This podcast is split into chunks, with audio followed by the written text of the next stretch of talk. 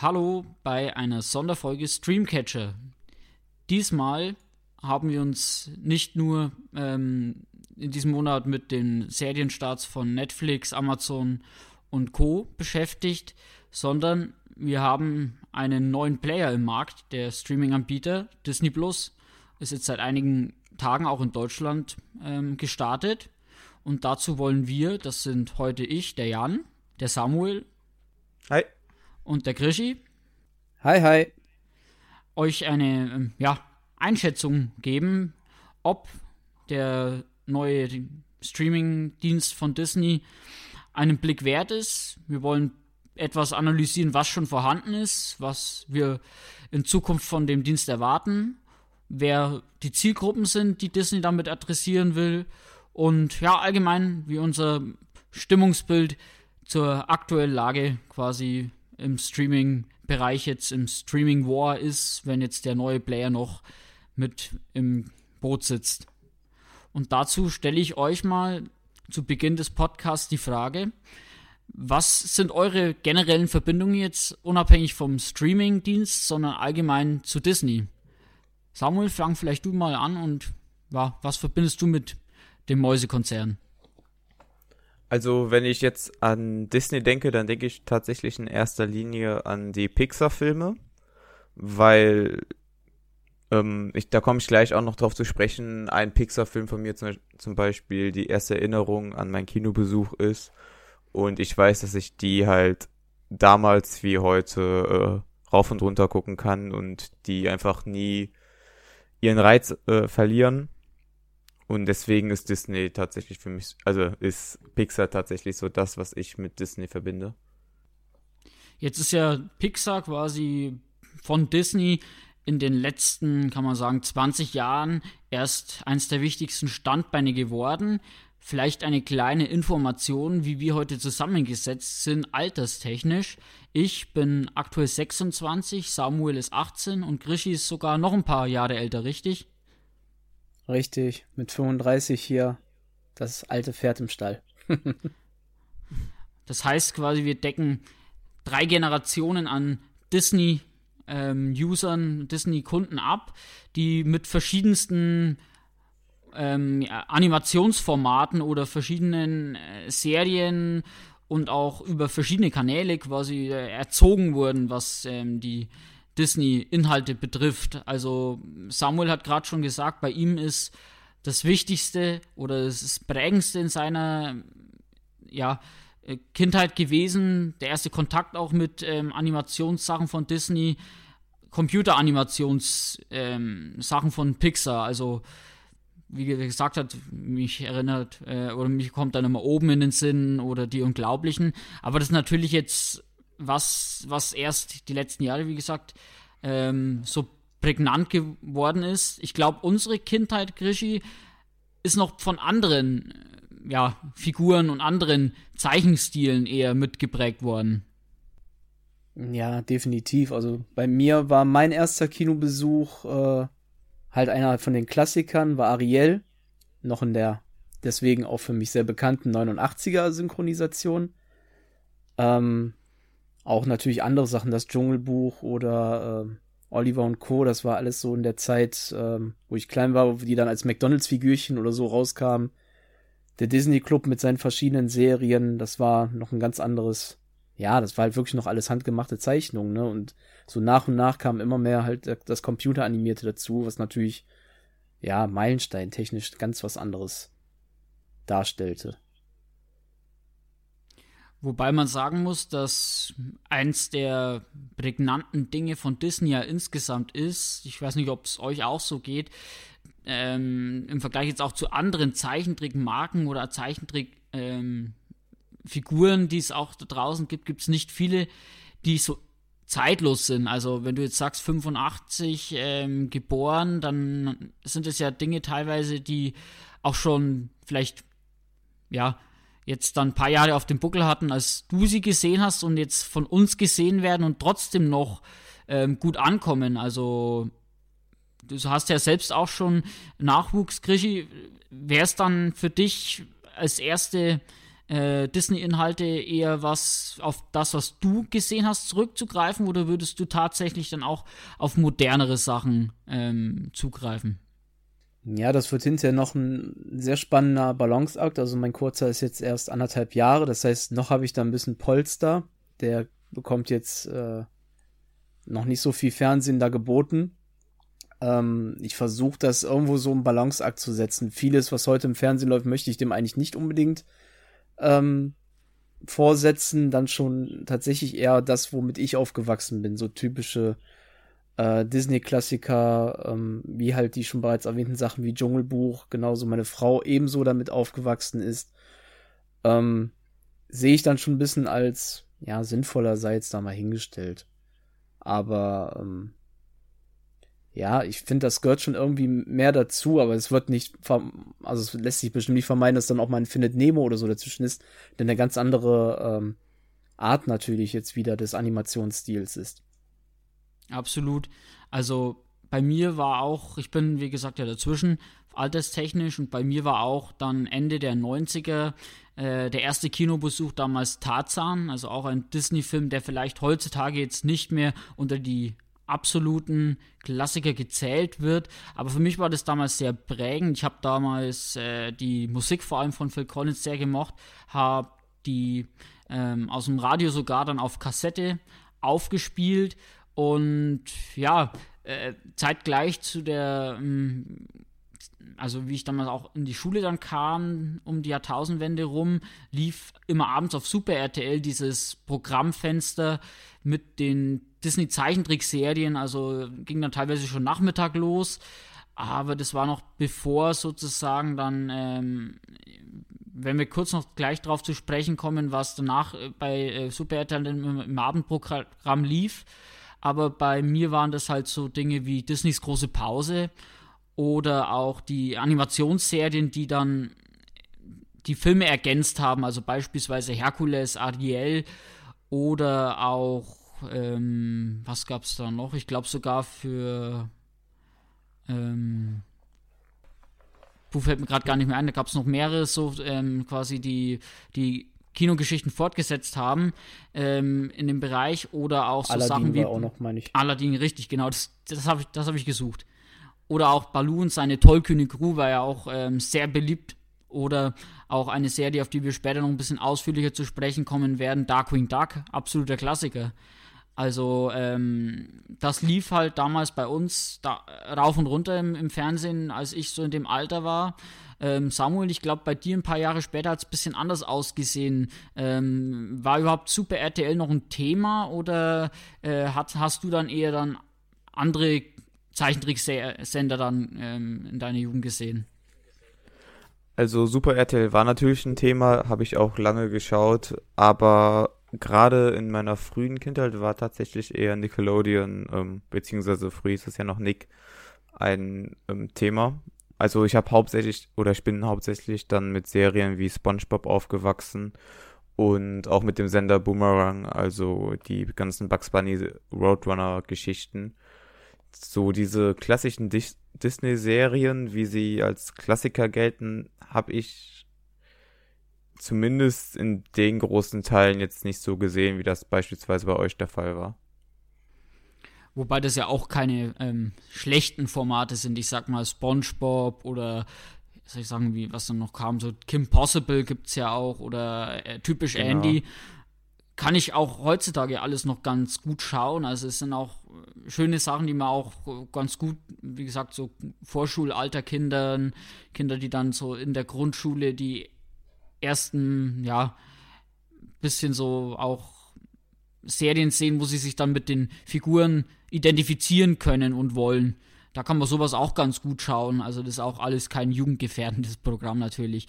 Aber selbstverständlich hat Disney, um da jetzt mal die Brücke zu schlagen, ähm, ein riesiges ähm, Angebot an verschiedenen Serien im Zeichentrickbereich. Ähm, und davon sind natürlich viele jetzt auch beim Disney Plus ähm, Streaming-Angebot dabei.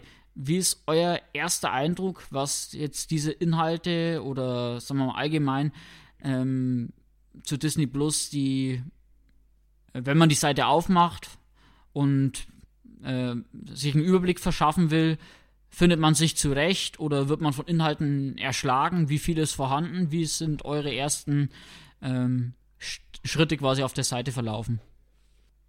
Also, als ich jetzt auf die Seite geschaut habe, habe ich mich natürlich zuerst so ein bisschen gewundert, warum die ganzen Fox-Inhalte nicht da drin sind, aber das hat ja auch einen einfachen Grund und zwar, dass die Lizenzen ja einfach fehlen und ich glaube in Amerika oder so liegen die auch bei Hulu, wenn ich mich nicht irre. Mhm. Und man merkt relativ schnell, dass Disney, wenn man das so sagen kann, sogar bei ihrer Strukturierung eine Disney-Formel anwenden. Also wenn man sich die ganzen Kategorien ansieht, dann steht da ja sowas wie Nostalgie und genau hier Nostalgie pur und man sieht einfach, dass die eine ganz klare Zielgruppe haben und sich eben mehr auf Familieninhalte konzentrieren, wofür Disney ja inzwischen oder schon seit Jahren ja auch steht. Und wenn man nach dem Maßstab geht, finde ich schon, dass man sich da relativ gut zurechtfindet, die auch eine gute Auswahl hat. Ähm, ja, aber ich hatte so meine Probleme teilweise bei der Suchfunktion, dort dann irgendwie speziell Inhalte zu finden, weil mir da manchmal irgendwelche Sachen nicht angezeigt wurden oder oder es da so kleinere Fehler gab. Manche Sachen sind ja auch umbenannt. Ja, Stichwort Gargoyles zum Beispiel, richtig richtig. Ich glaube, wenn man die gesucht hat, dann ähm, muss man quasi einen Umweg gehen, um die tatsächlich zu finden. Genau, wenn man Gargoyles eintippt, findet man halt nichts. Man müsste halt um das unter Nostalgie pur, was äh, Samuel ja vorhin schon erwähnte, muss man die sich so raussuchen oder man hat Glück, dass man was anderes angetippt hat und es unter den Empfehlungen landet.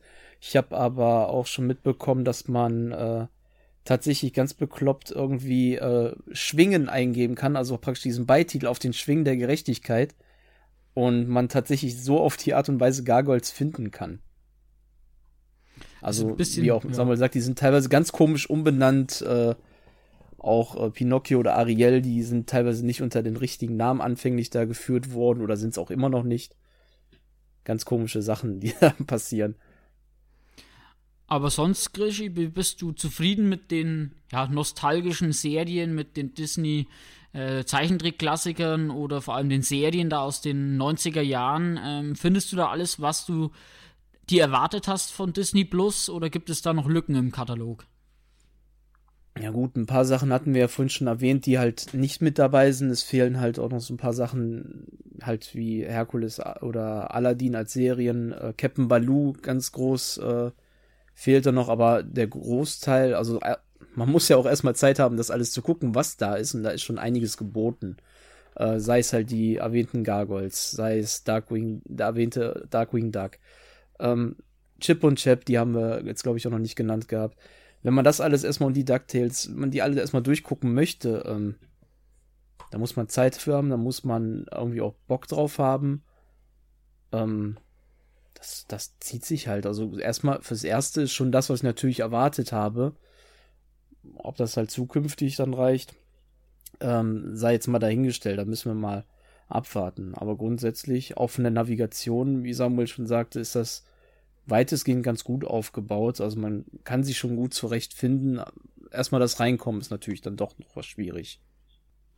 Ja, das stimmt, aber ich glaube mal, dass vor allem Netflix-User ähm, von der Übersichtlichkeit her oder die Strukturierung mit Zeilen und Spalten ähm, ja doch durchaus schon kennen sollten und das Ganze für mich zumindest etwas einfacher da ähm, kommt, weil man ja dann doch äh, noch wesentlich weniger an Inhalten zur Verfügung hat. Wird sich zeigen, wie das dann, wenn die Exclusive Titel mehr werden, wenn auch noch mehr äh, Titel, die man jetzt noch am Anfang vermisst, Stichwort wie gesagt Baloo und Co., ähm, wenn die dann noch reinrutschen, ob das dann irgendwann mal auch ähm, zu aufgebläht wird, um die ähm, Struktur so beizubehalten. Ich habe auch irgendwo gehört, dass zum Beispiel die Watchlist ähm, ab einer gewissen Zahl von Artik äh, ja, quasi Artikeln, die man reinpackt, dann äh, wenn die voll ist, dass dann die, was zuerst reingepackt wurde, wieder gelöscht wird. Also dass die quasi nicht unendlich lang äh, gefüllt werden kann, wie jetzt beispielsweise bei äh, Netflix. Was natürlich dann auch mit zunehmenden Inhalten, die in den nächsten Monaten und Jahren ja auf uns zukommen werden, zwangsläufig, weil sonst geht irgendwann den Zuschauern doch das Interesse schnell aus. Ähm, was dann auch natürlich schwierig wird, wenn man da was löscht, was man dann äh, eventuell sogar vergisst, sich ja noch anzuschauen, wenn es nicht mehr in der Watchlist ist. Also es sind all, wie wir gesagt haben, sind noch ein paar Kinderkrankheiten auf der Plattform zu finden, die vielleicht ähm, eigentlich vermeidbar gewesen wären, weil ja doch Disney Plus jetzt schon einiges an Vorlaufzeit im Ausland hatte, bevor es jetzt auf den europäischen Markt ähm, durchgestartet ist. Ja, ähm, die Funktionsweise bzw. die Strukturierung auf der Plattform mit den ähm, ja, Sortierungen nach den Marken äh, finde ich persönlich allerdings sehr gelungen. Also, dass man einen Reiter oder die ähm, Marketing-Leute bei Disney nennen es einen Hub ähm, mit Marvel-Inhalten hat, eines mit Star Wars, einmal Disney, dann National Geographic ähm, Finde ich persönlich eigentlich äh, sehr gut, weil man natürlich durch unsere mediale Erziehung, die wir genossen haben, die Markenzeichen wahrscheinlich auch allein schon ohne die Buchstaben erkennen würde.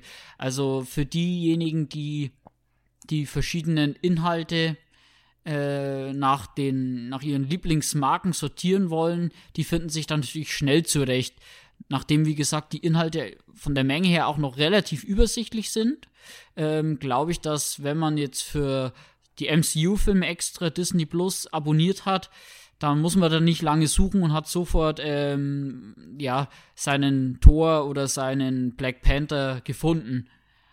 Ich denke, dass die Menge an Inhalten für den Start relativ gut ist, dass die Plattform noch nicht so über gewillt vor verschiedenen Kategorien, wie jetzt bei Netflix, sodass man als Kunde ja oftmals dann ja ein bisschen länger suchen muss, bis man vielleicht jetzt was gefunden hat, was jetzt noch nicht auf der Liste steht, die man sich äh, dann als eigene Zeile äh, zusammenstellen kann. Wie ist euer Eindruck? Ähm, ist es gut, dass Disney quasi die prominenten Marken auch am prominentesten platziert oder hättet ihr euch gewünscht, dass da vielleicht auf der Plattform die Geheimtipps auch ein bisschen mehr im Fokus stehen würden. Im, ich ich habe damit eigentlich kein Problem, weil ich auch denke, dass, so wie du sagtest, viele Leute schon das einfach für diese großen Marken überhaupt abonnieren. Und generell, wenn man sich mal diese Kategorien hier auf der Startseite anschaut, sind die ja schon sehr charakteristisch. Also das sind alles Kategorien, die nur auf einer Disney-Streaming-Seite stehen könnte. So was wie neu interpretierte Klassiker oder die haben ja auch eine Kategorie, die einfach nur Nostalgie pur heißt. Also da zeichnet sich ja schon ein sehr klares Muster ab und deswegen finde ich das so dann auch nur konsequent.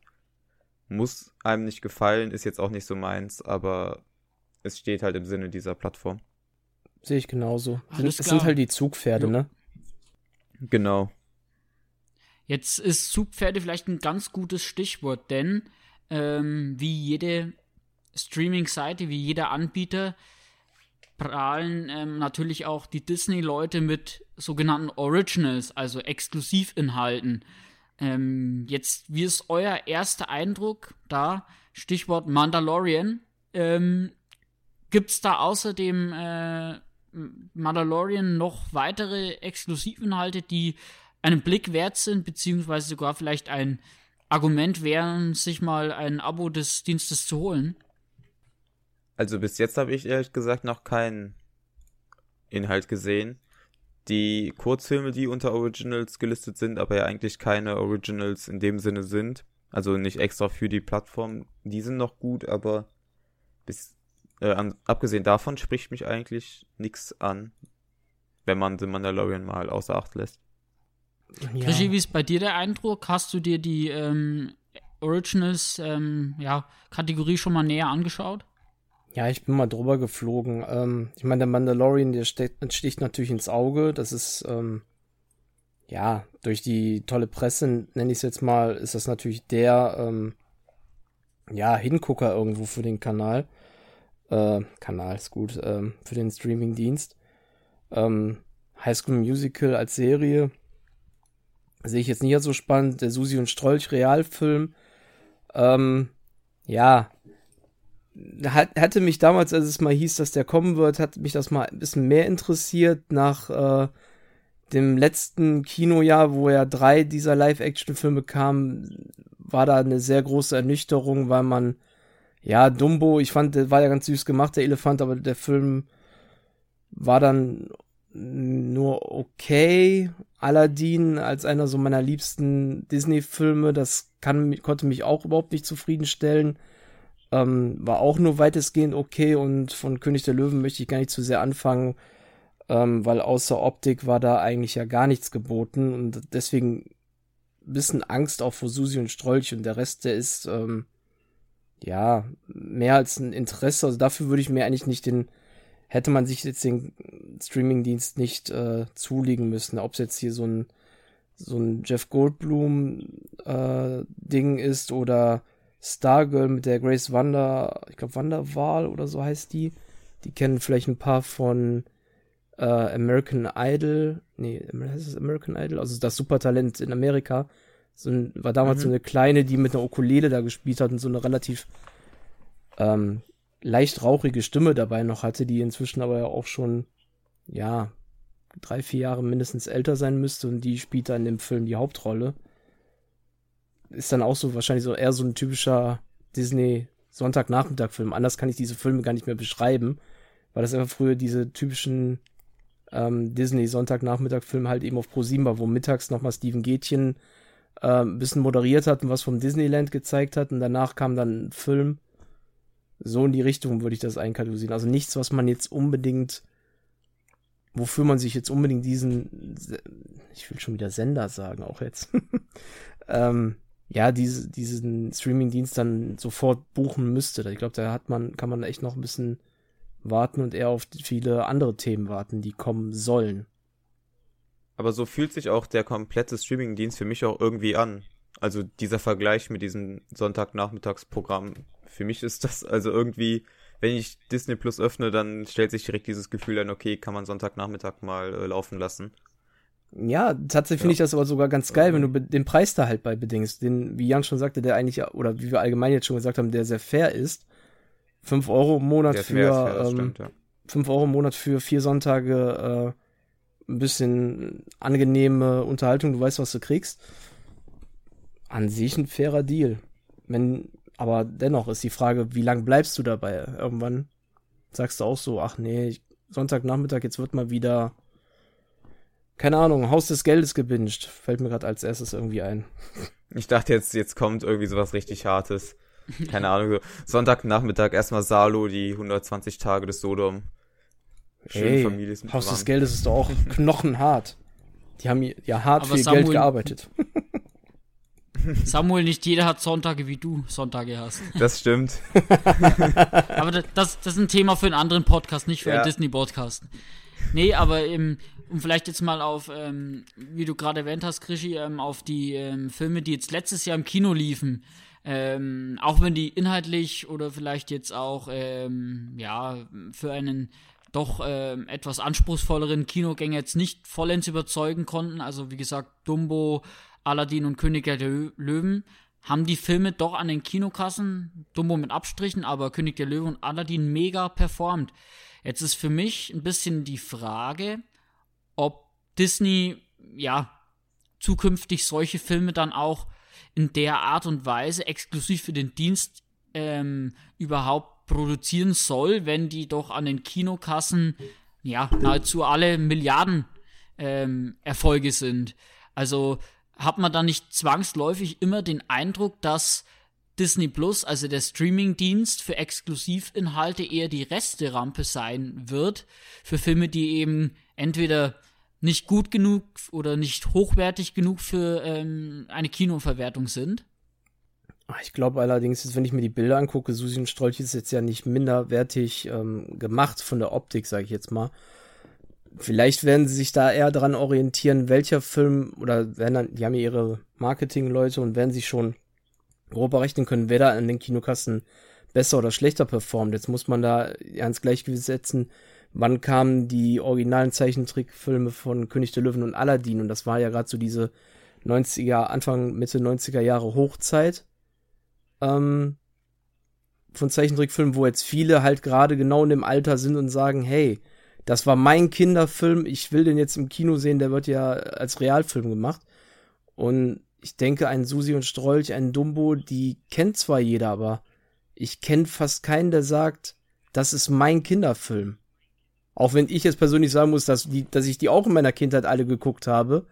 Aber ähm, das werden dann halt, ich guck gerade mal so in Richtung meines Regals, auch ein Bernhard und Bianca, würdest du den jetzt in Real machen, den kennt heutzutage kaum einer oder eher weniger Leute, dass die sagen, das ist mein einer Disney-Lieblingskinderfilm.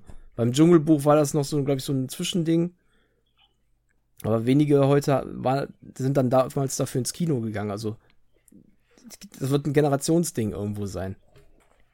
Also, du glaubst, dass dann, dass das ein Vorteil wäre, quasi, dass solche Filme dann halt hier ihr Publikum gewinnen könnten? Ja, tatsächlich. Oder wie meinst du das? Okay. Ja, also ich habe auch gemerkt, ich habe die Frage gar nicht richtig beantwortet. Bin ein bisschen abgedriftet. Ähm, doch, doch, denke, doch, das geht schon in die richtige Richtung, ja. ähm, ja, ich denke dann, dass zum Beispiel, würdest du jetzt halt einen Bernhard und Bianca rausbringen, der würde sich dort wiederfinden, damit er ein Publikum findet und das wird auch irgendwo bis zu einem gewissen Punkt vielleicht noch sein Geld reinbringen. Oder die testen es jetzt halt dabei aus. Das ist ja halt so eine spannende Frage für die Zukunft. Ähm, die werden den Film erstmal einfach produzieren und gucken, was macht am meisten Sinn. Ich meine, im Grunde, was machen, was macht Netflix? Die kaufen ja auch irgendwas auf, was diverse Firmen auch schon merken, das wird kein Kinokassenerfolg und kaufen es dann für Netflix ein.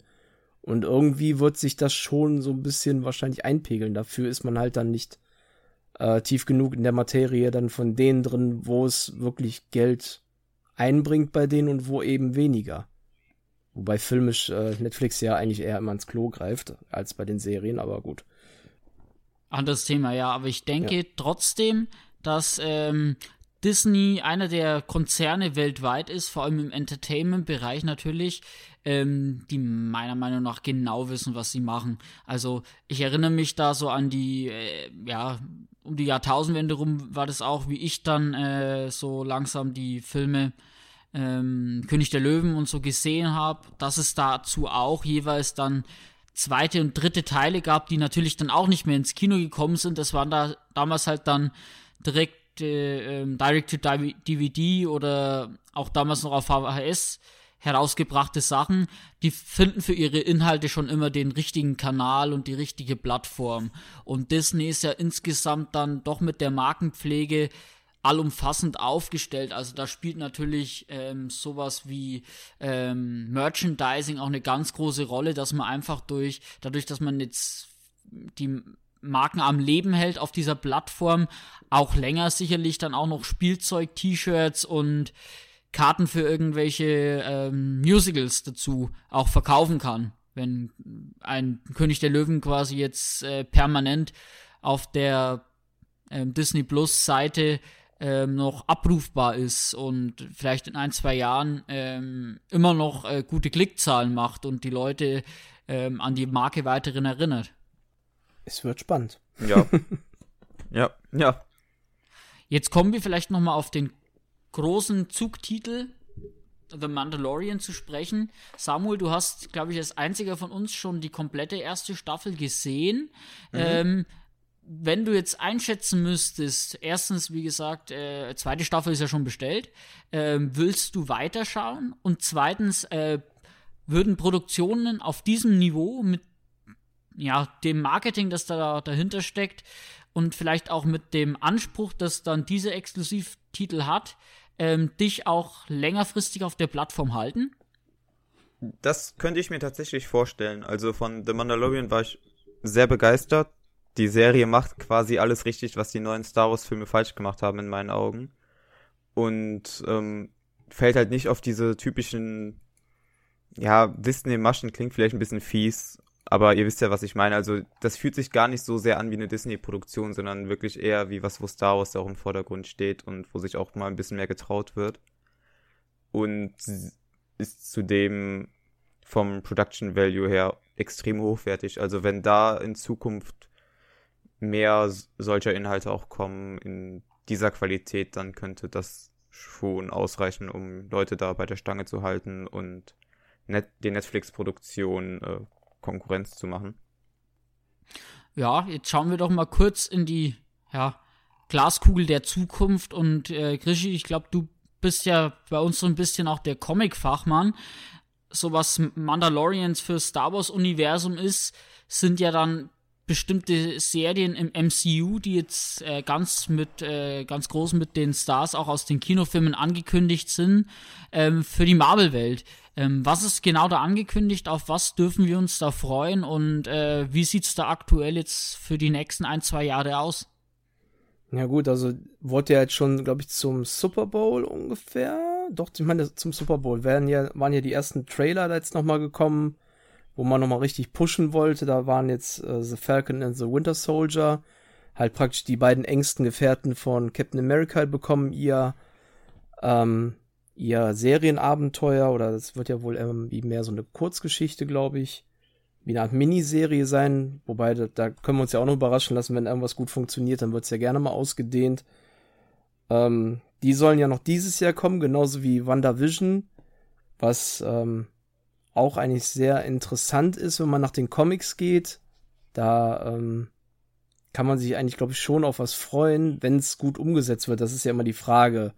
Ein Comic kann ja noch so gut sein, da wird, ist ja immer die Frage, wie es dann am Ende doch passend umgesetzt wird. Also da haben wir dann auch ähm, Paul Bettany wieder als Vision mit dabei und da wird sich wohl ähm, Elizabeth Olsen halt als, jetzt wollte ich wieder den falschen Namen sagen. Ich wollte wieder Black Widow sagen, meine aber Scarlet Witch. Ähm, dann halt noch auf die Suche nach ihm begeben in einer gewissen Form und im Prinzip wird das so eine Art, ja, ich kann das gerade schwer greife ich mir, als wenn man praktisch durch verschiedene Episoden äh, von Zeit und Art irgendwie durchseppt. Also das kann schon richtig witzig werden.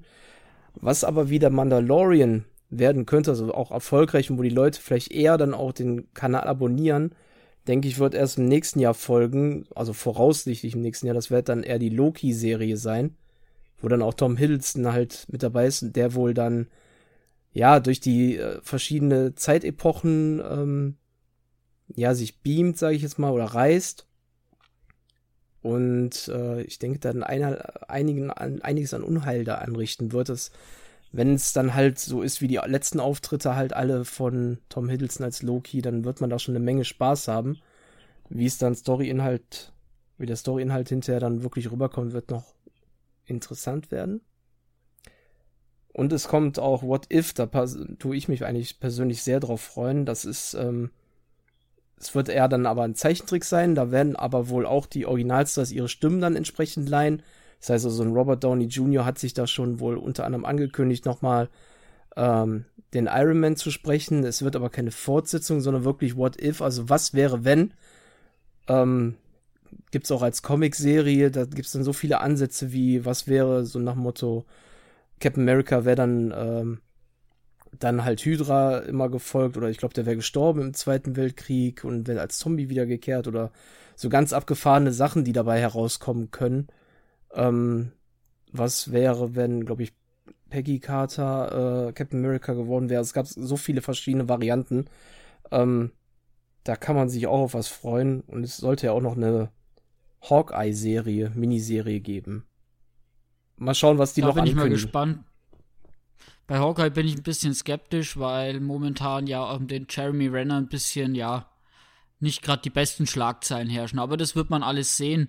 Ist auch ein gutes Stichwort vielleicht, wird man sehen, weil momentan ja mit der Corona-Krise einiges erstmal auf Eis liegt. Also ich bin auch insgesamt gespannt, ob die ganzen Termine, die jetzt momentan noch als Ankündigung oder als, als Starttermine ähm, stehen, ob die auch eingehalten werden. Also 2021 und 2020 Herbst jetzt für die ähm, ersten beiden Formate. Schauen wir mal, ob das dann auch schon da sein wird zu diesem Zeitpunkt. Ähm, was mich auch interessiert, speziell, ich bin auch nicht ganz so wie der Grischi, aber trotzdem auch ein bisschen MCU-Fan natürlich. Und ähm, wie da die ja, Verbindung dann zu den Filmen sein wird. Vor allem, ähm, was für mich sehr spannend sein wird, ist die Frage, wenn man die Inhalte aus den Serien braucht, um quasi komplett den Überblick noch auch im MCU, auch in der Filmwelt zu haben, ob jetzt die Verschiebungen der Filme auch Auswirkungen dann auch auf den äh, Release-Kalender der Serien haben werden, nachdem Black Widow beispielsweise jetzt ja auf unbestimmte Zeit erstmal verschoben werden musste. Ähm, weiß ich jetzt auch nicht, ob das sein kann, dass, wenn da irgendwelche Verbindungen da sind, dass man dann auch alles andere, wie die Dominosteine fallen, äh, sehen wird also quasi, dass der komplette Dienst äh, mehr oder weniger seine Exklusivtitel erst im nächsten Jahr frühestens vielleicht oder vielleicht sogar erst später bekommen wird. Das ist, steht momentan wie vieles in Zeiten der ähm, Ungewissheit durch Corona in den Sternen. Werden wir sehen. Genau. Dann kommen wir noch mal zum äh, nächsten Punkt und sprechen noch mal vielleicht kurz über den Vergleich. Wir haben es gerade schon angesprochen ähm, zu anderen Diensten, dass Disney ja dann doch eher aktuell zumindest und wahrscheinlich auch zukünftig ein ja Familiensender oder ein Familienstreamingdienst sein wird. Was ich mich jetzt frage, vielleicht um mal da die Brücke zu schlagen zu What If, wie du gerade ähm, schon vorgestellt hast, hat mich die Idee so ein bisschen erinnert an, ich weiß nicht, ob ihr die Serie bei Netflix kennt, äh, dieses ähm, Projekt Love, Death and Robots.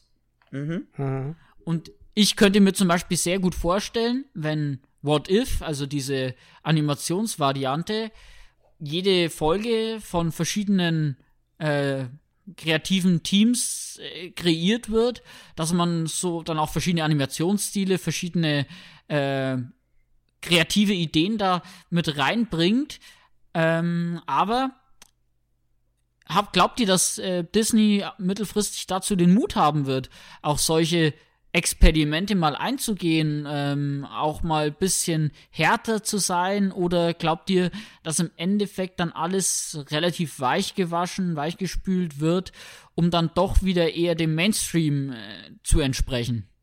Ich glaube, da fahren die mit angezogener Handbremse. Ich kann mir bei Disney tatsächlich nicht vorstellen, auch wenn sich das anbieten würde, jetzt gerade bei so einer What-If-Serie da auch mal härter zu werden und erwachsen, also erwachsene Inhalte zu bieten, die genauso düster sind wie zum Beispiel bei Love, Death and, Love, Death and Robots. Aber ich glaube einfach nicht, dass Disney dafür die Eier in der Hose hat, sage ich jetzt mal einfach so. Hm. Weil im, im ersten Sinne haben die, glaube ich, immer noch die Familienunterhaltung im Kopf. Ich denke auch. Spannend wird außerdem sein, ähm, zu sehen, weil in Amerika gibt es ja von Disney auch äh, über die Hulu-Plattform dann einen zweiten Streaming-Dienst. Das kann zwar im, im Bundle quasi abonniert werden, aber es ist quasi eine zweite Alternative äh, mit erwachseneren Inhalten. Das gibt es bei uns in Deutschland ja noch nicht, weil die Hulu-Inhalte ähm, bei anderen Streaming-Diensten lizenziert werden in Deutschland, teils bei Sky, teils aber auch äh, bei Prime und dadurch aktuell anscheinend für Disney ja kein Bedarf ist, quasi dieses äh, Feld auch zu beackern mit einem zweiten Dienst. Ob die allerdings in der Zukunft eventuell den Schritt gehen werden, entweder das bei Disney Plus irgendwie zu integrieren oder auch noch eine zweite äh, Sparte aufzumachen für den europäischen Markt, ist auch so eine Frage, die sich aktuell jetzt vielleicht noch nicht beantworten lässt. Wird man auch alles sehen, wie vor allem auch in zukünftigen äh, Jahren dann die Rechte jeweils von Kinofilmen oder auch ähm, jetzt im Hinblick auf die Fox-Übernahme verteilt werden. Genau, jetzt vielleicht nochmal äh, im direkten Vergleich mit Prime, wir haben es gerade schon erwähnt, mit Prime und äh, Netflix, ähm, glaubt ihr, das ist die gleiche Zielgruppe dann doch? Ähm, oder glaubt ihr, dass das mehr oder weniger ähm, Disney Plus jetzt als Ergänzung zum ähm, ja, Netflix-Kunden ist? Also quasi die Netflix-Kunden, die zukünftig bei, äh, bei ihrem Dienst nicht mehr auf die Disney-Inhalte zugreifen können, holen sich dann zusätzlich jetzt Disney Plus und äh, können da dann als kleines äh, Goodie auch noch die Exklusivinhalte bekommen, die es nur bei Disney gibt äh, oder nur für Disney produziert werden. Und halt äh, eine gewisse Zeit nach der Kinoausstrahlung dort dann auch die Kinofilme sehen. Ja, ich denke, das ist eher so ein Streaming-Ergänzungsmittel. Wie du halt schon gesagt hast, Leute, die die Disney-Inhalte nicht mehr auf Prime, Netflix ähm, und Co. halt sehen können, die holen sich dann Disney Plus, was sie auch preislich einfach, was wir jetzt schon ein paar Mal betont haben, einfach einem auch sehr einfach gemacht wird. Ähm, durch diesen günstigen Preis. Und ich glaube nicht, dass die da mit ihren ähm, äh, Neuproduktionen es schaffen, dementsprechend den Leuten, also den anderen Streamingdiensten Konkurrenz zu machen, dass Leute, die gerne die Netflix oder die Amazon Produktion oder die anderen Filme außerhalb von Disney dort sehen, dass die dann komplett zu Disney Plus rüber wechseln. Ja, das denke ich auch nicht. Ähm, wiederum richtig Ergänzung. Das ist halt die Frage, wie die neuen Inhalte alle funktionieren werden oder welche da kommen. Ähm, wenn ich jetzt von mir ausgehe, Netflix habe ich eigentlich nur mal angefangen, weil ich äh, Daredevil sehen wollte. Das heißt, als Marvel-Fan bin ich eigentlich nur auf den Netflix-Zug ursprünglich mal aufgesprungen, weil ich was von Marvel sehen wollte. Kommen jetzt diese Marvel-Inhalte, hast du dann schon mal vielleicht da wieder jemanden, kommen Star Wars-Inhalte da wieder. Wenn das jetzt nicht zu übersättigt ist alles, ähm, und die vielleicht sogar noch eine neue Marke kreieren, könnten die sich vielleicht ein bisschen nicht nur als Ergänzung da etablieren. Ich meine, jetzt aktuell mehr als eine Ergänzung können sie nicht sein. Ähm, es ist halt wirklich die Frage, wie die mal zukünftig, ähm, ob die vielleicht auch mal andere Wege einschlagen, mal was ganz Neues kreieren, was man dann halt exklusiv auch nur dort bekommt und was auch eine größere Masse ansprechen kann und nicht nur Familien nenne ich es jetzt mal. Also was auch ab 12 ist und trotzdem noch auch ein älteres Publikum mal ab, äh, abholen könnte. Genau, ich denke auch, dass ähm, Disney Plus beziehungsweise allgemein die Streaming-Dienste ähm, kann man nicht als Konkurrenten quasi mit gleichen Inhalten sehen, weil die ja ihre Exklusivtitel alle irgendwie nur ähm, jeweils auf der einen Plattform sehen aber ähm, selbstverständlich äh, konkurrieren äh, alle Dienste um die Zeit der Zuschauer. Und da ist natürlich die Frage, und das können wir jetzt heute natürlich nicht final beantworten, ähm, welche Zuschauer dann ihre freie Zeit, die sie für die Mediennutzung zur Verfügung haben, ähm, auch komplett auf Disney ja, verteilen würden. Oder ob, wenn man jetzt Netflix-Kunde ist, noch genug freie Zeit übrig bleibt, um dann bei Disney dann auch noch äh, die ein oder andere Serie zu schauen oder ob man sagt, nee, also selbst diese 5 Euro im Monat sind jetzt für das, was ich jetzt de facto an äh, Interesse habe, um dort mal ab und zu was zu sehen, noch zu viel. Das, wie gesagt, wird man sehen, steht und fällt meiner Meinung nach mit den Exklusivtiteln, die dann irgendwann mal ähm, ja in Hülle und Fülle vorhanden sein müssen, um langfristig die Kunden auf der Plattform zu halten. Ja, also ich, wir haben ja gerade eben ja auch die Zielgruppe schon relativ klar, glaube ich, rausgestellt und man kann ja auch generell bei Streaming-Diensten jetzt außerhalb von Familien oder Nostalgie ähm, verschiedene Zielgruppen feststellen. Also es gibt ja Leute, die bei Netflix dann eher halt diese Original also die Eigenproduktion sehen oder dann die lizenzierten Sachen. Und auch da gibt es dann ja wieder Unterschiede, wie der Algorithmus das ja auch, ähm, oder weswegen der Algorithmus da ja auch untertrennt, ob man jetzt eher die großen Blockbuster sieht oder dann vielleicht trotzdem wieder kleinere Produktionen, die man sonst nicht auf dem Schirm hätte und vielleicht werden dann Netflix und Amazon Prime eher so als Kontrastprogramm zu Disney Plus sich hinentwickeln. Dass die vielleicht dann auch koexistieren könnten und dann die unterschiedlichen Zielgruppen einfach abgreifen. Das denke ich auch. Und ich glaube vor allem, solange Disney jetzt nicht, äh, ja, nicht komplett aus dem Kino verschwinden wird, ähm, ist es ja so, dass ja ähm, der Aufwand, den Disney jetzt für die, äh, für die Titel oder für die, für die Inhalte der Plattform betreibt, ist ja relativ gering, weil die Kinofilme produzieren sie ja sowieso. Die werden halt dann auf dem Streamingdienst zweitverwertet. Und der alte Katalog, der ja auch relativ umfangreich ist, wie wir festgestellt haben, da entstehen ja auch keine Kosten, weil die Lizenzen haben sie ja selber. Also Disney muss jetzt dann nicht, aktuell zumindest, nicht die Summen investieren, um Inhalte zu liefern, Lizenzen zu bezahlen wie Netflix. Und deswegen glaube ich, dass ähm, Disney, der Konzern, gar nicht so extrem jetzt darauf angewiesen ist, dass dieser Dienst ähm, so viel Geld in die Kassen spült. Es ist für mich eine gute Plattform, wie gesagt, um Inhalte zweit zu verwerten, um nochmal die Reichweite zu steigern, noch mehr für Markenpopularität zu sorgen. Aber es ist jetzt nicht unbedingt notwendig, damit Disney überleben kann. Ja. Dann kommen wir doch mal jetzt vielleicht ähm, zu einem Punkt, der noch ein bisschen persönlicher wird. In dem Fall ähm, wieder mal mit Tipps von unserer Seite. Und zwar haben wir uns jetzt jeweils fünf Titel aus dem ja doch übersichtlichen, aber auch schon ja diversen Programm des äh, aktuellen Katalogs von Disney Plus rausgesucht. Und da werden wir jetzt Reihe umgehen. Ich würde sagen, Samuel fängt an, dann Krischi, dann ich. Ähm, und jeweils äh, fünf ähm, Serien, Filme oder Dokus ähm, vorstellen, die ihr euch auf jeden Fall bei Disney Plus anschauen könnt, vielleicht sogar müsst. Und ja, dann fängt der Samuel doch mal mit seinem ersten Tipp direkt an. Kann ich gerne machen. Ich würde sagen, ich gehe einfach mal von Nostalgie hoch bis hin ähm, zu den eher weniger nostalgischen Hintergründen.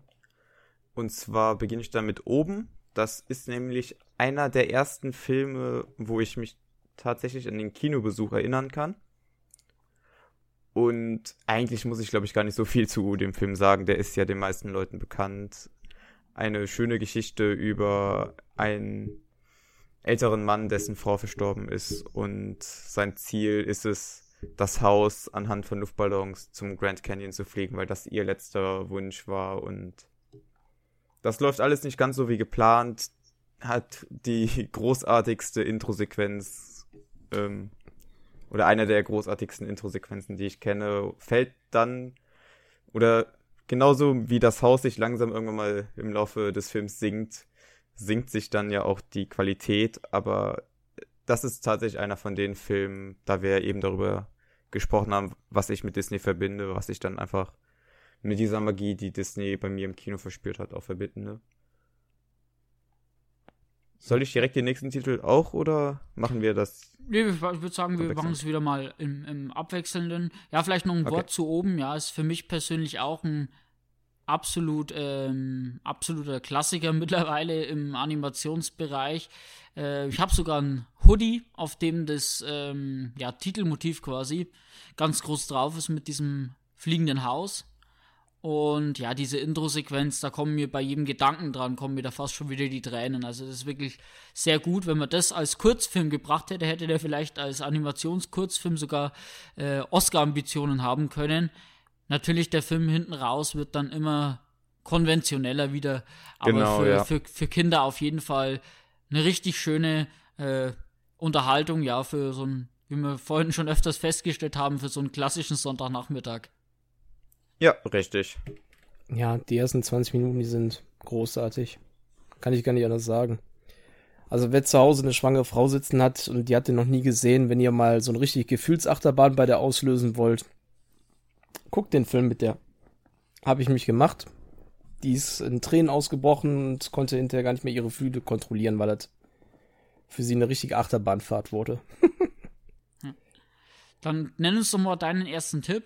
Krischi direkt. Ja dann fange ich mal ähm, mit dem ältesten an. Obwohl, ich fange mit dem ältesten Spielfilm an. Ich habe da noch was, was mir gerade aufgefallen ist, noch älter wäre. Und zwar von 1978 wäre mein Tipp oder allgemein mein Tipp von älteren Filmen Die Katze aus dem Weltall. Ist tatsächlich ein Titel, auf den ich mich sehr gefreut habe, weil ich ihn früher als Kind sehr gerne gesehen habe. Und wie so viele Klassiker wie die Schatzinsel oder auch, also so von der von der Optik her kann man sich an so einen Herbie ein bisschen orientieren. Ähm, sich das vorstellen. Und zwar geht es in die Katze um, aus dem Weltall. Was kann man sich da wohl denken? Da kommt eine Katze aus dem Weltall. Die hat ein Halsband, wodurch die auch sprechen kann, aber auch Sachen durch die Gegend äh, teleportieren. Und natürlich ist die Regierung hinter denen her. Das ist halt so eine ganz leichte Komödie, ähm, wie gesagt, im Stile auch so eines Herbie von der Art und Machart her, aber persönlich auch sehr viel Nostalgie damit halt wieder verbunden. Ich freue mich sehr darauf, den zu gucken. Und wer auch solche Filme mag, halt mal einfach gucken, die so noch eine, ja, einen gewissen Standard hatten, nicht so, ja, wie soll man es am besten ausdrücken? Ähm, ja, so 0, zu sehr 0815 oder ein anderes 0815, so ein klassisches 0815. Ähm, wer an sowas gefallen hat, der wird sich auch über diesen Film, glaube ich, sehr freuen können. Das wäre tatsächlich so ein Sonntagnachmittag-Film. In meinen Augen. Perfekt, dann mache ich mal mit dem nächsten Sonntagnachmittag-Film gleich weiter. Und das wäre jetzt bei mir Baymax. Ähm, das ist quasi der einzige, kann man sagen, äh, Marvel-Animationsfilm, der es auch ins, äh, ja, quasi auch ins Kino geschafft hat, glaube ich. Richtig? Krischi, ich glaube, da gab es sonst eigentlich nichts äh, mit Kinoverwertung, ja, abgesehen von Ama also von äh, dem ja, Spider-Verse. Es ist, es ist der ein, einzige Comic-Ableger, den Disney sich da geschnappt hat, ist richtig. Also jetzt, jetzt wenn das jetzt auf Zeichentrick und von den Comics, glaube ich auch, auf Anhieb sage ich jetzt auch einfach mal, wie du schon sagtest, Spider-Verse und der. Genau, und ich finde, das ist wirklich ein, ja, auch ein schönes äh, Einstiegsfilmchen, äh, wenn man sich ein bisschen für diese Superheldengeschichten interessiert. Natürlich wieder klassisch so ein bisschen ähm, für Leute, die jetzt schon Erfahrung haben mit Filmen, mit dem doch den ein oder anderen Twist, den man dann wieder verwertet, der immer wieder vorkommt, aber da gehe ich jetzt nicht näher drauf ein, ohne zu spoilern natürlich.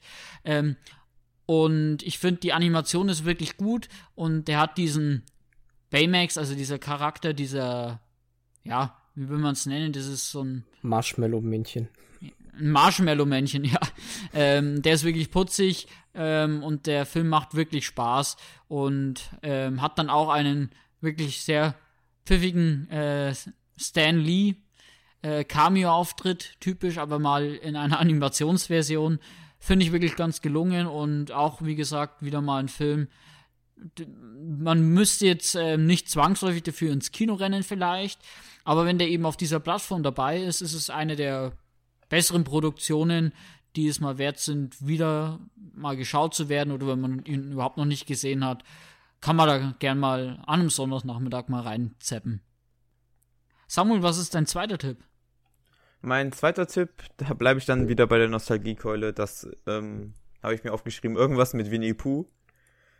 Und auch da muss ich eigentlich nicht mehr so viel zu sagen. Das habe ich ja sogar noch in noch früherem Alter geschaut als oben, weil ich mich noch erinnere, wie die Winnie Pooh-Filme im Fernsehen liefen und ich jedes Mal ein paar Tränen vergossen habe. Und ja, also das ist wieder halt dieses Nostalgie-Ding, wo auch ich einfach nicht widerstehen kann und mir jetzt auch bei Disney Plus nochmal alles von vorne anschauen werde und mich nochmal in, keine Ahnung, wie ein Sechsjähriger fühlen werde. Ja, das klingt doch so, dass vielleicht dann doch der ein oder andere Titel auf der Plattform ist, der dich dann doch äh, noch an die Kindheit zurück ähm, erinnern genau, ja. lässt, richtig? Ja. Vielleicht ein ganz gutes genau, also Stichwort. Also gerade bei Winnie Pooh. So, vielleicht ein ganz gutes Stichwort, Krischi, für deine zweite Empfehlung? Mm, ja, wenn wir bei Bären sind, ne? Meinst du vielleicht? Genau, ähm, genau, dachte ich mir. ja, natürlich auch dann absolut einer von meinen Kindheitsdingern, die Gummibärenbande. Ähm, ich glaube, da haben wir auch äh, einen Tweet auch bei uns hier vorab schon zu lesen gehabt, wo wir dann, äh, was eigentlich so stichwörtlich eigentlich auf so ziemlich jede schöne alte Kindheitserinnerung trifft, wenn man gefragt wird, ob man das Intro überspringen möchte. Was äh, wirklich auch ähm, in dem Moment, wo ich es angedrückt habe, mir so dachte, ey, Frechheit, das, das darf man nicht überspringen. Ähm, allerdings, wenn man wirklich dieses Bingen durchzieht, dann äh, nervt es tatsächlich irgendwann doch mal. Deswegen, also grundsätzlich, wer es nicht kennt, ähm, die Gummibärenbande, ähm, ja, sagt, ist halt, der Name gibt ja schon alles her, sind ein paar Bären, die im versteckten Wald leben, die eigentlich nur noch als Legenden abgetan werden, bis eines Tages ein Junge namens Kevin ähm, zufällig auf sie trifft und die wiederum, diese Bären, ähm, helfen äh, immer wieder heimlich den Menschen gegen die Ungeheuer, die das Königreich da im Mittelalter, ist das ja alles verankert, muss, sollte man noch dazu sagen, ähm, helfen dagegen diese Ungeheuer, die immer wieder angreifen, von dem bösen ehemaligen Ritter, angeführt von Herzog Ickzorn. Ich liebe diese Namen. ähm, und das Ganze dann halt mit einem, durch sogenannte Gummibären, so verschiedene Bären, die richtig sortiert äh, oder in einer richtigen Anzahl, richtigen Dosierungen zusammengemischt werden, einen Saft ergeben, der die besonders stark macht und wodurch die, durch, äh, wodurch die auf ihren Popos praktisch immer super stark durch die Gegend springen. Ja. Klingt äh, skurril, aber ist meine Kindheit. ich glaube, das ist auch, auch meine Kindheit noch, weil ich bin jetzt, wie gesagt, 27 und wenn man, ich glaube, 20 Jahre lang nichts von den Gummibären gesehen hat und trotzdem sofort, wenn ich es Stichwort bekomme, das äh, Intro-Lied singen könnte, mache ich jetzt natürlich nicht, ähm, dann ja, merkt man schon, dass da Erinnerungen hochkommen und vielleicht jetzt die eine oder andere Folge auch mal wieder aus Nostalgiegründen ja bei Disney Plus mal gestreamt wird. Ja, ich finde, es ist halt Dann mache ich mal weiter. optimal für, wenn jetzt irgendeiner sagt, komm, was soll ich meinen Kindern zeigen, soll er doch ruhig die Gummibären, da macht man nichts falsch. Sorry, ich hab Genau, Gummibären tun, tun keinen weh, sowohl in Serienform als auch von, ja, als die zum. Essen. Genau. Genau. Ähm, dann mache ich mal mit meinem zweiten ähm, Tipp weiter und das wäre auch direkt wieder mal noch ein Kindheitsformat von mir. Das ist ein bisschen was, ich sag mal, doch etwas äh, dunkleres, düsteres und zwar Darkwing Duck. Ähm, ja, das ist quasi die, kann man sagen, die Batman-Version von Donald Duck, wenn man so sagen will. ähm, ich habe da leider jetzt auch schon lange nichts mehr davon gesehen, aber ich habe eben beim meine erste Suchanfrage bei Disney Plus äh, in dieser Suchleiste war Darkwing Duck. Ich wollte unbedingt sehen, ob es das gibt und ich werde jetzt die Tage auch mal wieder reinschauen und ja, ist so ein bisschen eine, ja, auch diese typische ja Humor von äh, den ja Disney-Formaten in der Art oder in dem die damals alle so in die ähm, um die Zeit rauskamen, also auch sowas wie eben Baloo ähm, und seine tollkühne Crew oder auch diese äh, Herkules-Serie zum Beispiel, die haben, haben alle immer ganz, ganz ähnliche ähm, Art und Weise, wie man da halt die Gags aufbaut, aber das funktioniert ganz gut und ich finde, dass die Charaktere sind alle wirklich immer putzig und skurril und ich denke auch, dass man das äh, als Serie vielleicht für ein fünf-, sechsjähriges Kind auch mal heutzutage noch aus äh, der Mottenkiste holen kann. Finde ich auch. Ich habe auch die erste Folge schon geguckt. Ich finde, es ist sehr gut gealtert. Gewissermaßen. Perfekt. Perfekt ist vielleicht das Stichwort für deinen nächsten Tipp. Ich glaube, du hast Duck, äh, DuckTales auf der Liste. Jetzt weiß ich allerdings nicht, meinst du die echten DuckTales, da gibt es ja verschiedene Epochen, sage ich mal, weil es gibt ja auch diese neue DuckTales-Serie, die jetzt auch bei Disney Plus zur Verfügung steht. Tatsächlich äh, meine ich sogar beides. Also ich bin natürlich dann mehr der Nostal Nostalgie-Typ und hat erstmal sich auch jetzt ähm, tatsächlich in den paar Tagen habe ich mir jetzt schon fünf, sechs Folgen nochmal angeguckt, gerade spezielle Folgen angeguckt, weil ähm, derjenige, der die alten Folgen kennt, ähm, wird sich ein bisschen über die Reihenfolge wundern. Ähm, die tatsächlichen erste, erste Folge ist irgendwo auf Nummer äh, Folge 70 oder so ansortiert. Und ähm, ja, das ist ein heilloses Durcheinander. Das habe ich auch schon mal vorab gelesen, weil die gibt's ja tatsächlich auf DVD auch hier in Deutschland. Und da ist auch schon alles auf den DVDs durcheinander. Ich denke, man hat das eins zu eins kopiert. Ich möchte aber tatsächlich sogar auch die neuen empfehlen. Das ist halt ein anderer Zeichenstil, aber ähm, durchaus, also den kann man sich durchaus geben. Ich fand, ich finde es gar nicht mal so schlecht, genauso wie man zwischenzeitlich gab es ja auch schon Quackpack, äh, wo dann Onkel Donald und äh, die drei Jungs dann halt schon ein bisschen mehr ins Teenageralter geraten sind. Finde ich, kann man sich auch alles super geben. Aber jetzt haben wir den Samuel übersprungen. Ach ja, ich dachte mir, die, die Brücke war ganz gut gerade, weil ja, alles. Duck, DuckTales und Darkwing Duck ist ja dann doch ähm, gibt sogar manche Verbindungen quasi von den Charakteren her. Ja, Quack der Bruchpilot, ne? Äh, genau. Krachbummente. Stimmt, der kommt auch alles noch Alles gut, alles für die Überleitung. Samuel opfert sich für die Also Samuel. Samuel, jetzt aber. Dein ähm, dritter Tipp? Ja, ich kann leider keine Überleitung formen, aber ich bleib trotzdem einfach mal bei Tieren. Und zwar habe ich Zoomania. Auch ein Pixar-Film, den ich wirklich, also den ich zu den ganz großen Pixar-Filmen zähle, obwohl ich, als der rauskam, relativ skeptisch war. Ich habe keine Ahnung warum, denn es ist eigentlich eine klassische Buddy-Cop-Geschichte von einem mm, einem listigen Fuchs, der einer Polizistin, die ein Hase ist, dabei helfen soll, einen Fall aufzuklären.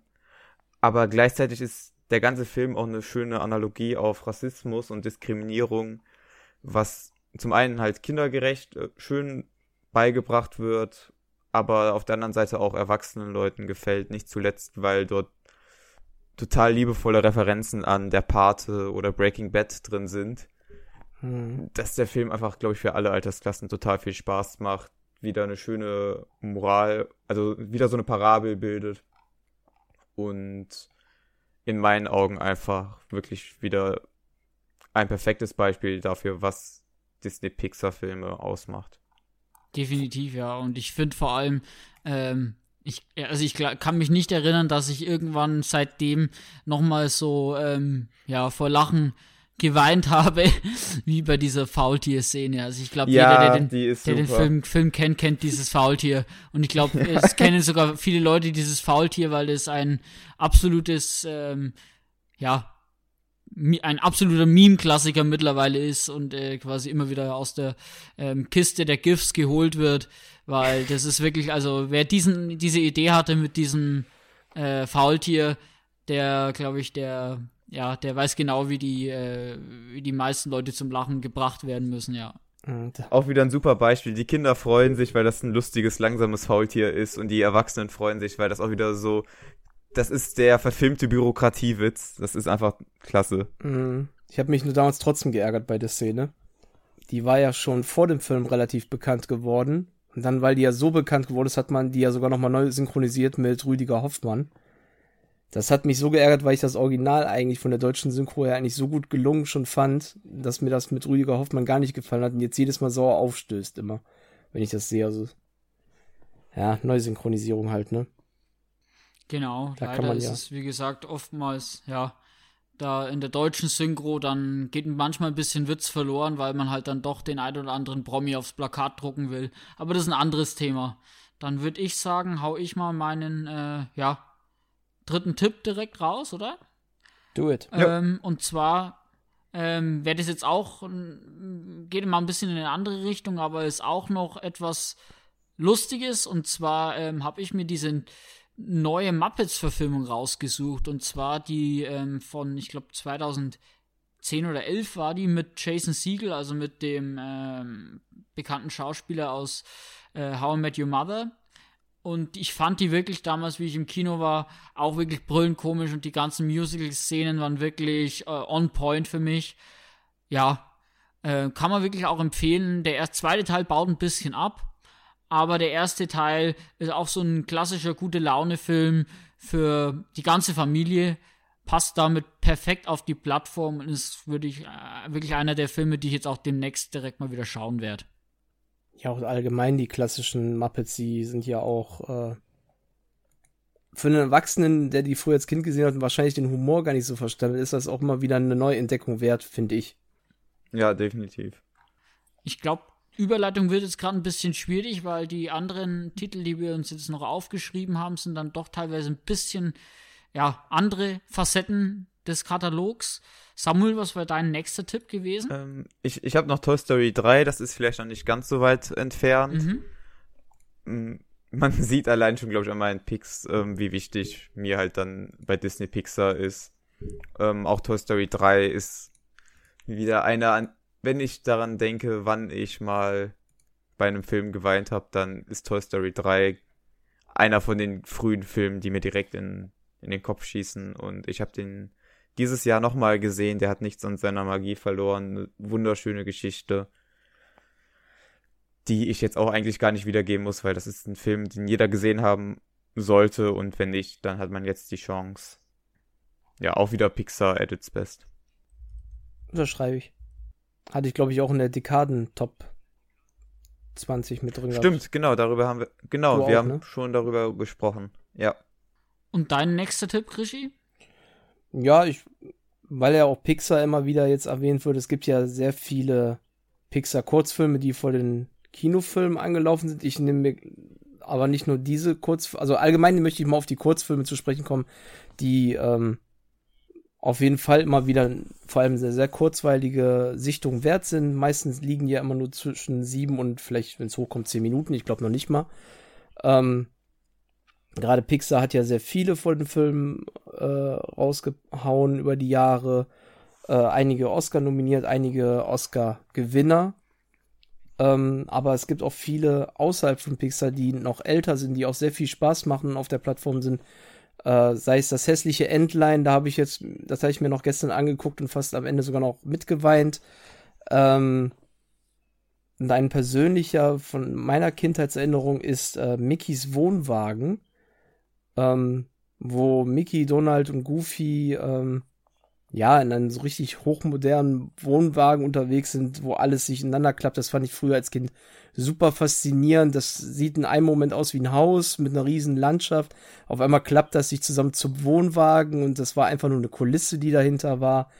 Ähm, hat nochmal jede Menge Spaß gemacht. Einfach, ich habe die ganze Zeit gegrinst, weil ich mich an all die Sachen erinnern konnte, irgendwo, die mir da durch den Kopf gingen in den Momenten. Und natürlich vielleicht der klassischste Kurzfilm, den man sich da mal angucken sollte, Steamboat Willie.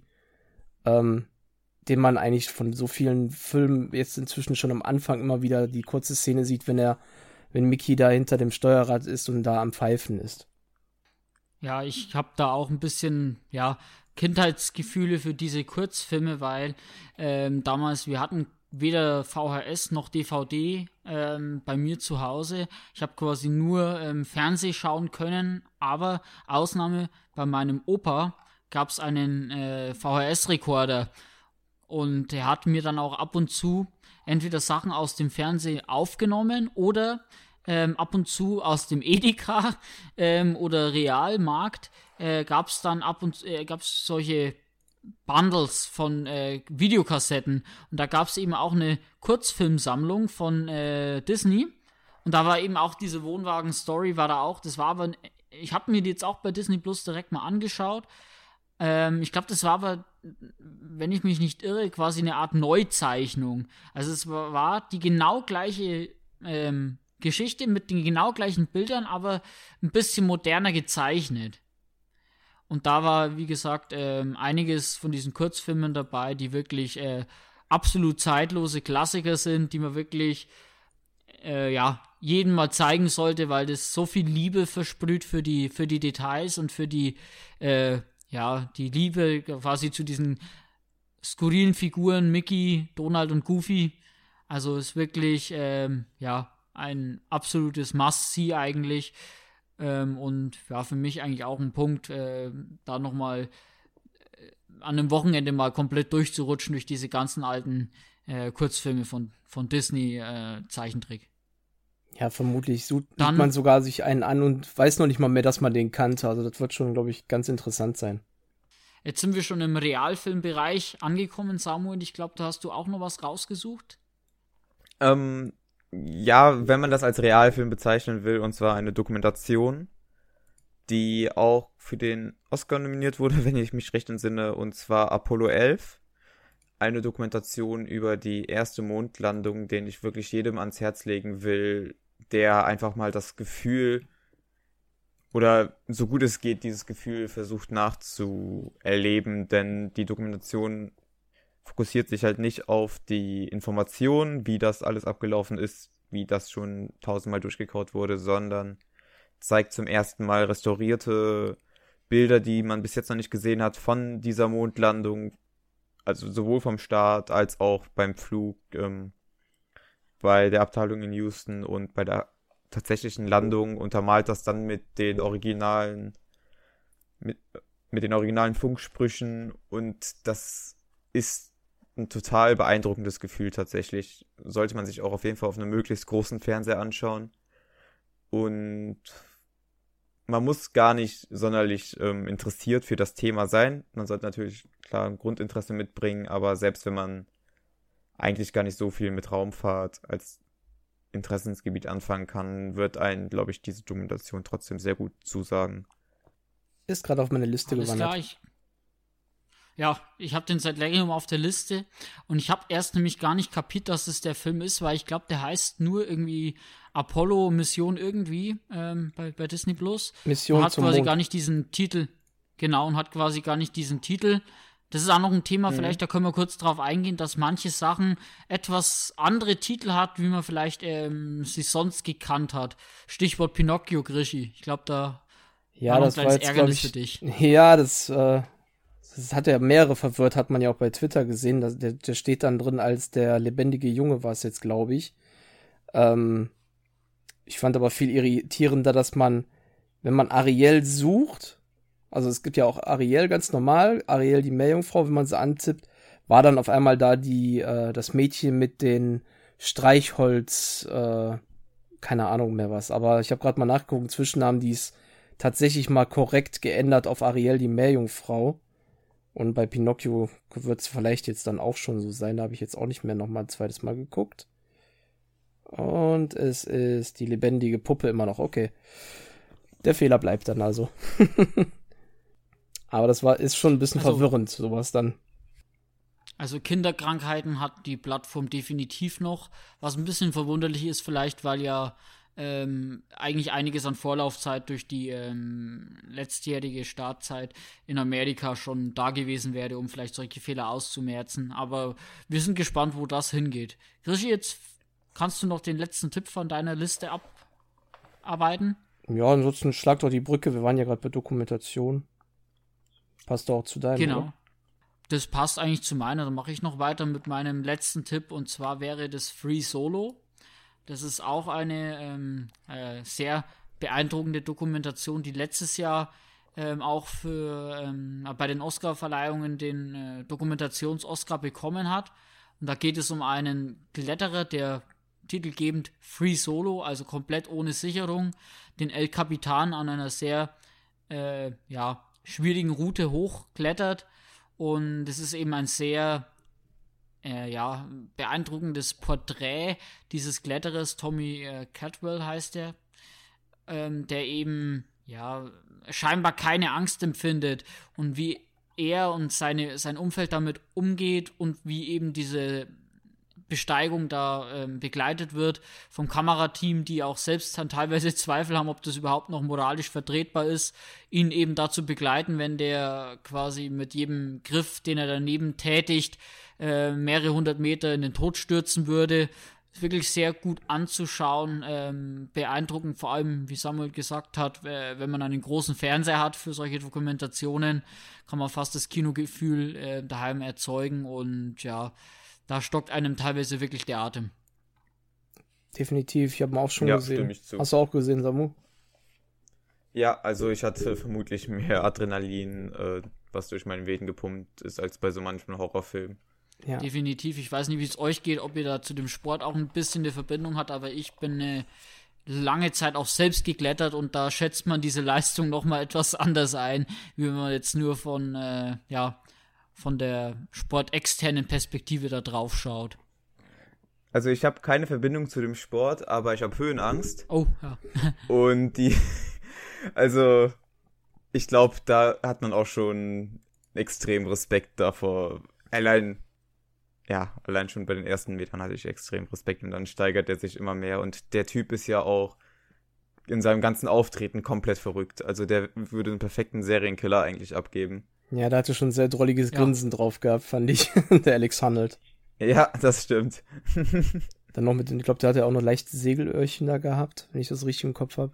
Also der hatte schon was ganz Drolliges an sich, aber auch zwischendurch äh, sehr eigenes. Also den sollte man sich auf jeden Fall an, mal angeguckt haben. Das ist zwischendurch mal vielleicht ein bisschen Ja. Lang, wie ich fand, aber das ist eigentlich nur Aufbau zu dem, zu dem Ganzen, was dann hinterher an Spannung sich dann komplett entlädt, wie der Samuel ja auch schon gesagt ja, hat. und, e- und endlich mal eine Dokumentation, die auch wirklich thematisiert, inwiefern eine Kamera ja auch die Person vor der Kamera überhaupt beeinflussen kann und vielleicht selber schuld an den Fehlern ist, ja. weil die Nervosität dann vielleicht höher ist. Also das war eine Komponente, die mir auch verdammt gut gefallen hat. Alles klar, also ähm, Ehre, wem Ehre gebührt, Krischi, dann darfst du heute den letzten Tipp noch abfeuern. Ja gut, da wir ja bei Klettern sind, meine Figuren klettern auch gerne. Und dann gleiten sie sonst wohin. Äh, es ist, ja, das ist in dem Sinne jetzt kein Geheimtipp, wenn man ehrlich ist. Wir haben sie auch heute, heute schon, glaube ich, zwei, dreimal erwähnt. Ganz klar die Gargoyles. Also, wenn es eine Empfehlung gibt, für mich persönlich, die Gargoyles ist was ganz Großes, allein das Intro. Ähm, das ein bisschen lauter vielleicht zu machen, das ist schon ähm, mindestens die Hälfte der Miete von dem Kanal, äh, ich sag schon wieder Kanal, von dem Streamingdienst eigentlich schon wert. Ähm, ich glaube, man muss eigentlich nicht so viel erzählen darüber. Ähm, aus dem Mittelalter, diese typischen Wasserspeierfiguren, halt die Gargoyles, ähm, hat es damals gegeben. Die sind durch einen Fluch, sind die dann halt zu tausend Jahren Schlaf, glaube ich, ähm, ähm, verflucht worden und sind im ähm, ja, jetzt nicht mal mehr, im heutigen natürlich nicht mehr, aber ich meine, im New York der 90er Jahre werden die wieder zu Leben erweckt, weil die Burg, auf denen die stehen, ins New York der 90er Jahre, ähm, ja, umgezogen ist, nächstes Mal umquartiert wurde. Und ähm, ja, die Feinde sind immer noch da. Ein paar, äh, die dann ach, ich weiß gar nicht mehr wie. Im Grunde ist es halt so ein typisches Ding der 90er Jahre von Zeichentrick, wo äh, man sich eigentlich gar nicht so sehr über diverse Motive hinterfragen darf. Aber es war immer sehr cool inszeniert. Gerade Hauptfigur Goliath, der Anführer der Gargoyles, ist immer sehr imposant da gewesen und das hat, hat man früher als Kind auch mal gern gespielt, auch wenn ich dann halt schon ein älteres Kind war, aber ähm, das war, also das ist doch schon auch wieder sehr viel Nostalgie und ich finde, das ist wirklich das eine Ding neben Darkwing Duck, wie der Jan schon sagte, wo man eigentlich mit als erstes teilweise guckt oder den Gummibären Chip und Chap, was ähm, man früher gern gesehen hat und was man jetzt halt wieder gucken kann, äh, weil es halt in Deutschland auch dazu wieder keine DVDs gab. Genau, wir hätten sicherlich jetzt noch den ein oder anderen Kindheitstipp nochmal äh, mehr für euch gehabt. Allerdings, ähm, glaube ich, haben wir zumindest mal jetzt Appetit gemacht, ähm, mal bei Disney Plus reinzuschauen, wieder ähm, die Kindheit aufleben zu lassen und vielleicht auch nochmal die ein oder andere Erinnerung abzuchecken, die, ob sie den Test der Zeit besteht. Vielleicht, wenn man selber schon Kinder hat, ob die äh, eigenen Kindheitsformate, die man äh, im Alter von sechs, sieben Jahren vielleicht mal gesehen hat, ob die dann bei gleichaltrigen Kindern der heutigen Generation auch noch funktionieren. Ja, jetzt wäre meine abschließende Frage vielleicht nochmal in die Runde. Ähm, wie sieht's bei euch aus, wenn ihr jetzt die ganzen nostalgischen Momente habt aufleben lassen?